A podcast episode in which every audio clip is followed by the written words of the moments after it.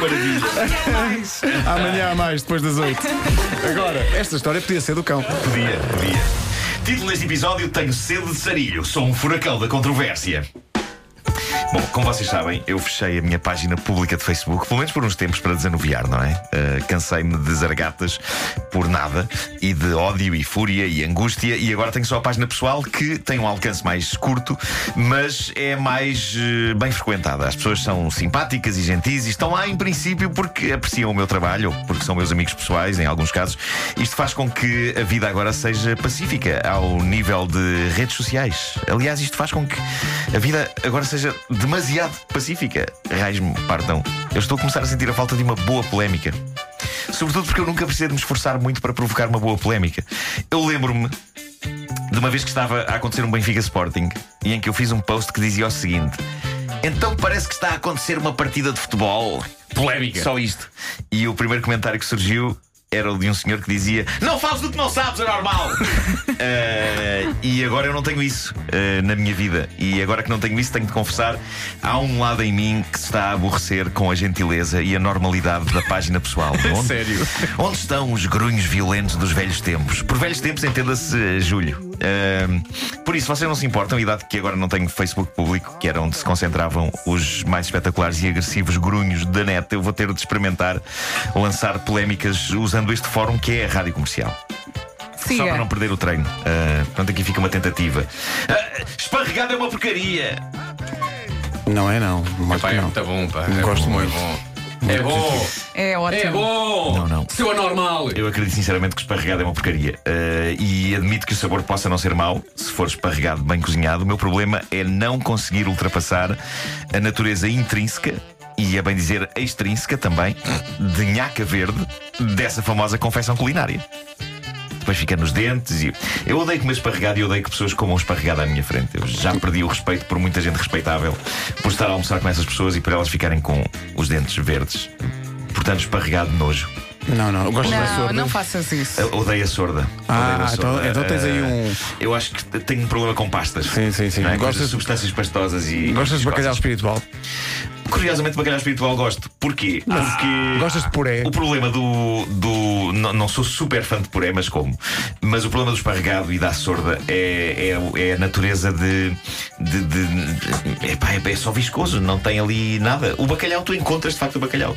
E sopa? Encontras Sopa passada? Lidas bem com isso? Sopa sim, porque sopa é sopa. Sopa é Ok. sopa, não é? Mas também, às vezes, pode ficar alguma coisa aqui nos Pode, dentes. pode, mas é, a esparregado e a sorda são duas questões que, que me tiram do sério eh, e deviam ser Ah, vamos abolidas. ter que fazer uma versão do Ebony and Ivory para esparregar e a sorda. Esparregado e a sorda. Ah, pronto, agora. Pá, façam o que quiserem com esta controvérsia. Bom, prosseguindo com polémicas. Sexismo, sexismo. Ah, agora que já chamei a vossa atenção, isto é incrível. Uma notícia que vi no site da CNN e que tem a ver com ah, aquela mania que os meteorologistas têm, eu acho que são os meteorologistas, de batizar furacões com nomes de pessoas. Eu nunca percebi isso. Dado o potencial de destruição desses fenómenos naturais, seria Até vou de mais longe. Acho que os furacões são sempre nomes de meninas. ou São sempre nomes femininos. Segundo a notícia da CNN, há também com nomes de, Ah, é? de- de homens. Sim, sim, sim, sim. E, e eu nunca percebi porquê. Porquê, dado o potencial de destruição destes fenómenos, seria de lhes atribuir nomes à altura do que aquilo é. Sei lá, tipo Furacão Inferno ou Furacão Delírio. Este, na verdade, parece o nome artístico de um ator porno. Pelo menos era o nome que eu teria se fosse. Qual é que seria? Furacão Delírio. Sou eu.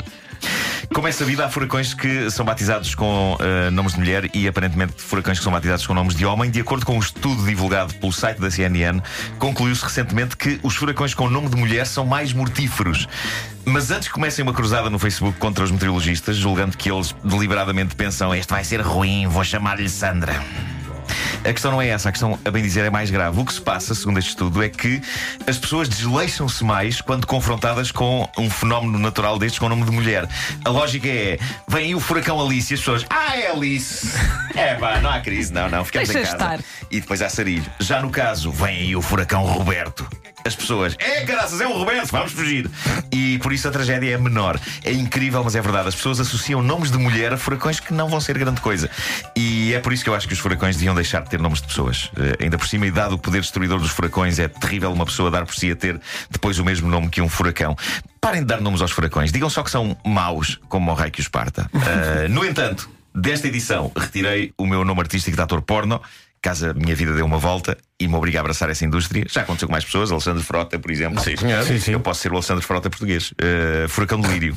Gostava de ser chamado de Furacão de Lírio durante uns tempos. Senhor Furacão de Lírio. Não seja por isso. E é, e é com o Senhor Furacão de Lírio e seus amigos que iremos fazer um alegre convívio celebratório com fãs desta rubrica no grandioso evento Homem que Mordeu o Cão 20 anos. Eu acho que vai ser uma festa de estalo que irá incluir pessoas sentadas a conversar e, e mais pessoas sentadas a conversar. Mas vão ser conversas do cacete. Oh, oh, oh, Nuno, oh, desculpa, oh, senhor Furacão. Para dar 20 anos. Furacão, Ó, senhor oh, furacão de lírio. Obrigado por Deixa-me fazer a pergunta que agora para na cabeça toda a Sim, gente que me está a sim, ouvir, sim, sim. que é de ontem para hoje, qual a percentagem de desenvolvimento do guião do espetáculo? Olha, por acaso, ainda bem que fazes essa pergunta, porque não só acrescentei um ponto final extra na frase que estava a escrever, como mais dois, ou seja, reticências. Ah, deixa mistério no ar, mistério no ar. Sim, sim, sim. Fortíssimo, o furacão de lírio. Bilhetes à venda nos locais do costume e também no site da bilheteira online, que é bol.pt.